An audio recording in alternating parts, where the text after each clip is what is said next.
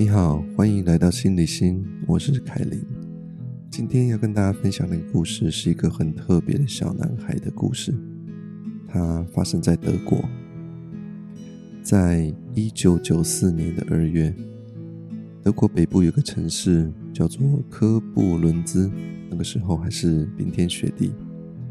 那里有个孤儿院呢，叫做伊特洛孤儿院，它就在莱茵河畔。在风雪中呢，这孤儿院呢显得格外的寂静。这天早上，五十岁的修女特利亚修女，她外出办事，走到大门口呢，隐约听到了婴儿的哭声。她跟着这个哭声走去呢，在门口的树丛里面找到一个有金色头发的男婴。修女把他留下来，并且跟他取名叫做德比。转眼七年过去，德比在孤儿院里面健康的长大。他的心地善良，但是性格却有点忧郁。天气晴朗的时候呢，修女们会带着孩子们穿过树林，来到河边的青草地上散步。树林边镇子里面的人们呢，有时候会指着他们，然后对自己的孩子说：“这些孩子啊。”都是被父母抛弃的。如果你不听话，也把你送进孤儿院。听到这些话的时候呢，德比非常的伤心，他忍不住问修女：“妈妈，我的父母为什么不要我？他们是不是不爱我？”德比的声音里充满了一种跟年龄不相称的迷惘。修女吃惊的问。你怎么会这么想呢？德比答道：“大家都这么说，我们都是被父母抛弃的孩子。”修女安慰他：“虽然我没有见过你的妈妈，但我相信她一定是爱你的。世界上没有不爱孩子的母亲。当年你的母亲之所以抛弃你，一定是很无奈的。”德比没有说话，但是从此他仿佛突然长大了许多，经常独自站在孤儿院的窗口眺望。窗外是莱茵河，静静流淌的河水，带走了德比对母亲的思念之情。在二零零三年的母亲节。节日的温馨气氛再次燃起了德比对母亲的强烈渴望。那天，每个电视台都在热播庆贺母亲节的节目。他们拍摄了孩子们在母亲节里为妈妈奉献爱心的镜头。有一个六岁的小男孩在汗流浃背的帮父母修剪草坪，他的母亲在一旁看着孩子。激动的热泪盈眶。德比对修女说：“我也想帮我的父母做事，你知道他们在哪儿吗？”修女沉默了。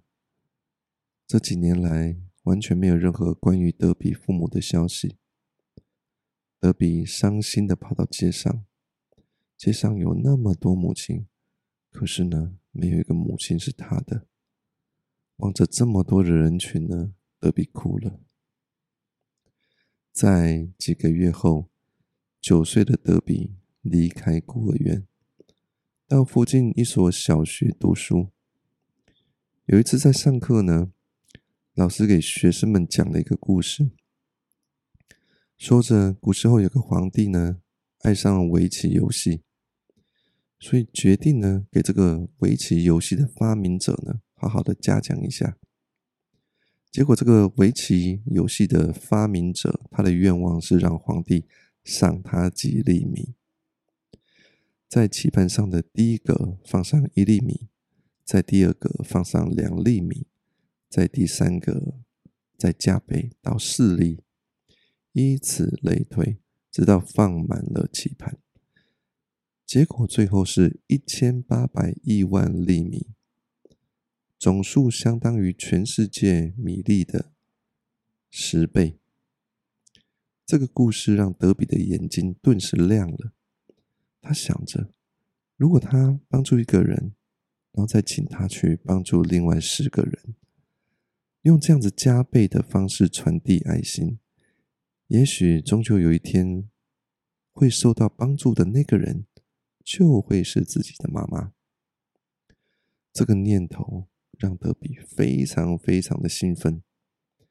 从此以后，他每次帮助别人做一件好事，别人感谢他的时候，他总是会说：“请帮助另外十个人吧，那就是对我最大的感谢。”那些受到德比帮助的人，对这个善良的孩子充满感激，更对德比这种特殊的传递爱心的方式感到非常震撼。他们会实现自己的诺言，去帮助另外十个人，同时也告诉那些受到帮助的人，去帮助十个人。一个爱心的无形之网，就这样子，在那个市的市民中悄悄的展开了。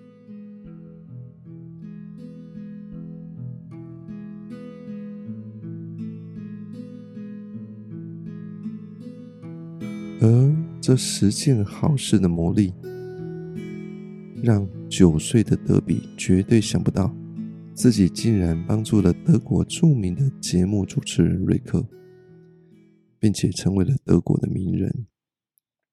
瑞克是德国电视台的资深脱口秀主持人，虽然五十岁了，但是稳健的台风跟幽默的语言，让他成为德国。很爱戴的一个主持人，他的节目呢，通常会对所谓的名人进行毫不留情、一针见血的揭露，并且让那些表面上道貌岸然而私底下品德败坏的名人呢，就此身败名裂。而也许因为瑞克这个主持人呢。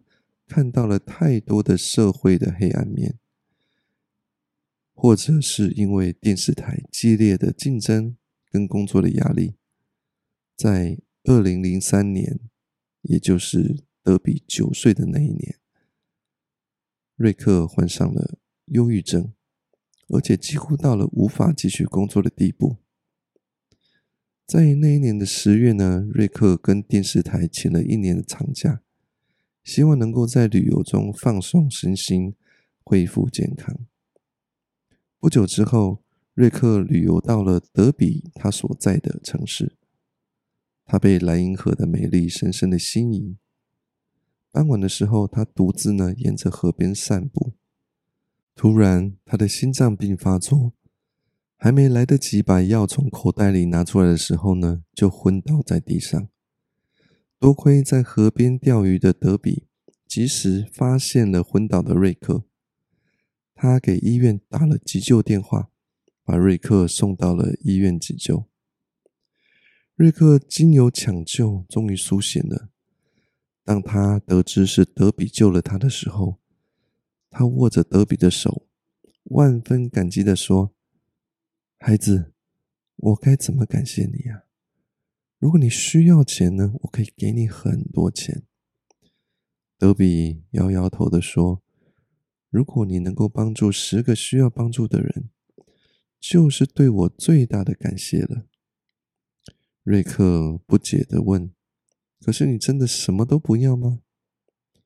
德比笑着摇头拒绝了。瑞克被这个奇特的少年吸引了。他留下与德比联系的方式，并且开车把他送回到了学校。瑞克临走的时候，德比再次叮咛瑞克：“请你一定要做十件你能够做到的好事。”瑞克低头望着这个目光灼灼的少年，心头一热，认真的点了个头。瑞克在这一瞬间找到了生活的希望，德比让他感觉到生活的美好。此后，他认真履行他的诺言，帮助了十个人。每次帮助别人，他都觉得心里非常快乐。尤其是当别人对他真诚的说一声谢谢的时候，他觉得自己的生命特别有价值。他结束了本来还有大半年的假期，提前回到了工作岗位。所有的同事呢都很惊讶的发现瑞克变了，他变得乐观豁达，乐于助人了。十件好事所产生的魔力，改变了瑞克，他的忧郁症就这样奇迹般的好了。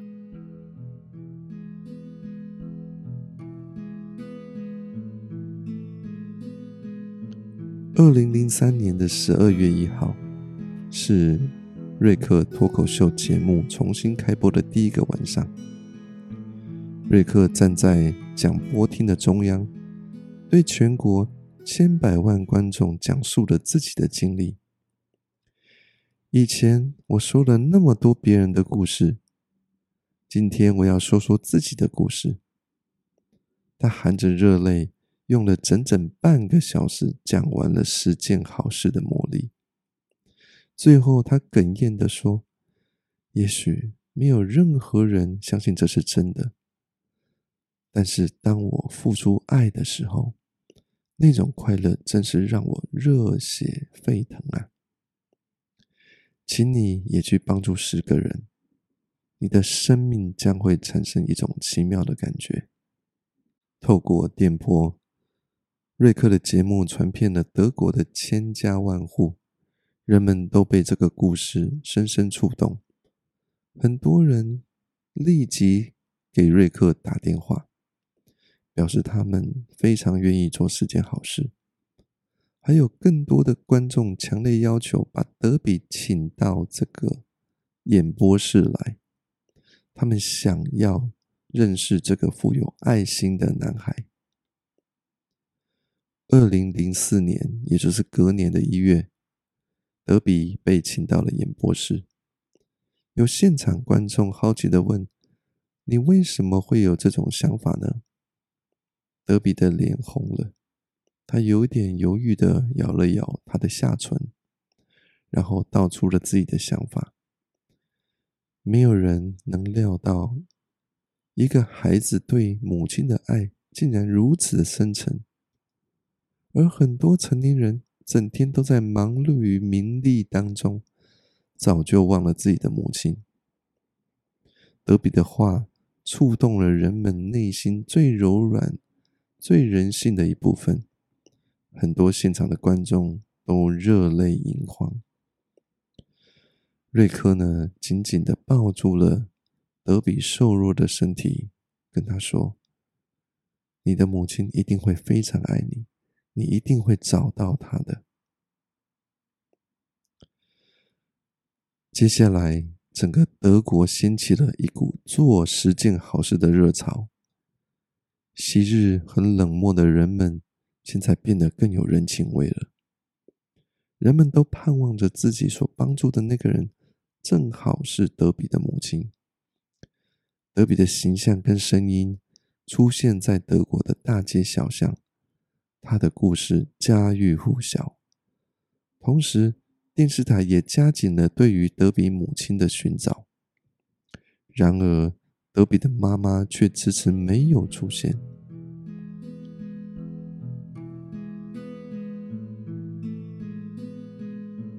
在过了一个月之后，也就是二零零四年的二月，在德比十岁的时候，有一件更不幸的事情发生了在这个善良的少年身上。德比所在的学校，学生很多是在。贫民窟里面的孩子，而有些孩子呢，很小就已经加入了黑社会。德比成名之后，就被这些坏孩子给盯上了。他们认为成名之后的德比一定有很多钱。而就在二零零四年的二月十六号的晚上，德比回学校的路上呢，被一群小流氓围住。然而，他们在德比的身上没有找到钱。这些恼羞成怒的小流氓呢，就用匕首将德比刺伤。结果，德比的腹部还有肝脏被刺破，伤势严重，倒在血泊当中。直到两个小时之后，才被巡逻的警察发现，而送到医院。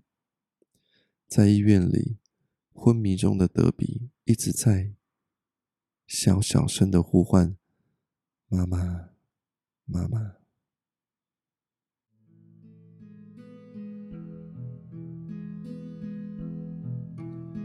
电视台二十四小时直播德比的病情。所有关心德比的人都在为他祈祷，希望他能够苏醒。德国几十个大学生来到亚历山大广场，手牵手的连成一颗心，他们大声呼唤：“妈妈，妈妈！”这个呼喊声感动了路人，他们也红着眼睛加入了这颗心形当中。随着人数增加，这颗心手牵手的这颗心变得越来越大。更为动人的是，自从德比被伺候的两个小时内，电视台接到了几百个女人的电话，纷纷表示他们愿意当德比的妈妈。Rita 是慕尼黑大学的教授，他哽咽着说。像德比这样的好孩子，能够做他妈妈，我会感到非常的骄傲。而三十五岁的 Terina 多次打进电话说：“我没有母亲，我也非常渴望有母亲。我非常能理解德比的心情。”还有一个电话呢，是叫做 Judy 的一个女人打来的。她的孩子几年前失踪了，一直在寻找孩子。她很感动的说：“如果我的孩子像德比那样思念着我，我一定会觉得太幸福了。我希望我能够成为德比的母亲，用一颗母亲的心真诚的爱他。”成千上万的电话涌进电视台。成千上万的母亲表达了他们最诚挚、最迫切的心声，请让我做德比的妈妈吧。可是德比只有一个母亲，电视台只能选择一个人作为德比的母亲去照顾他。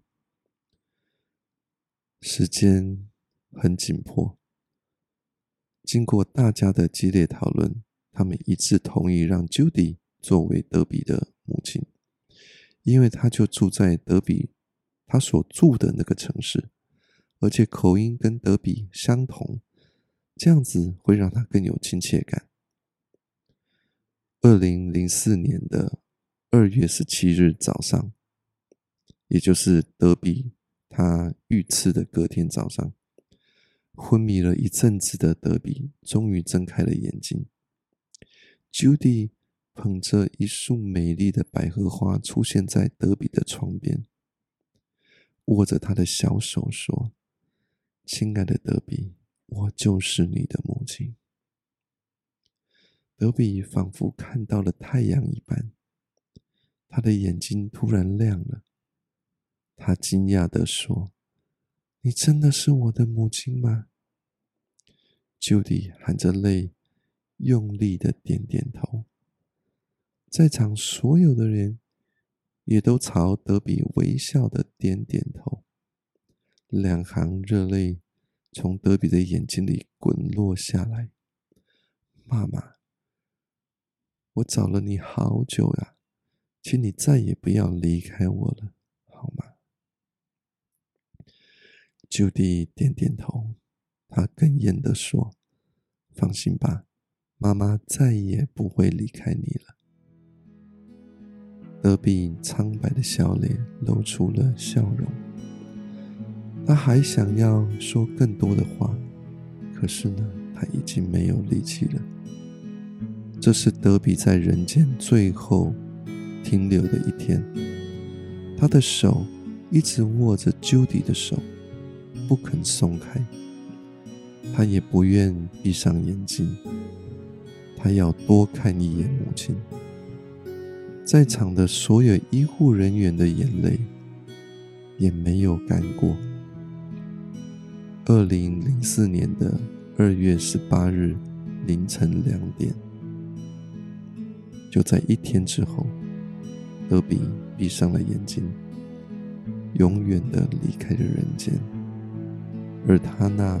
握着母亲的手，一直没有松开。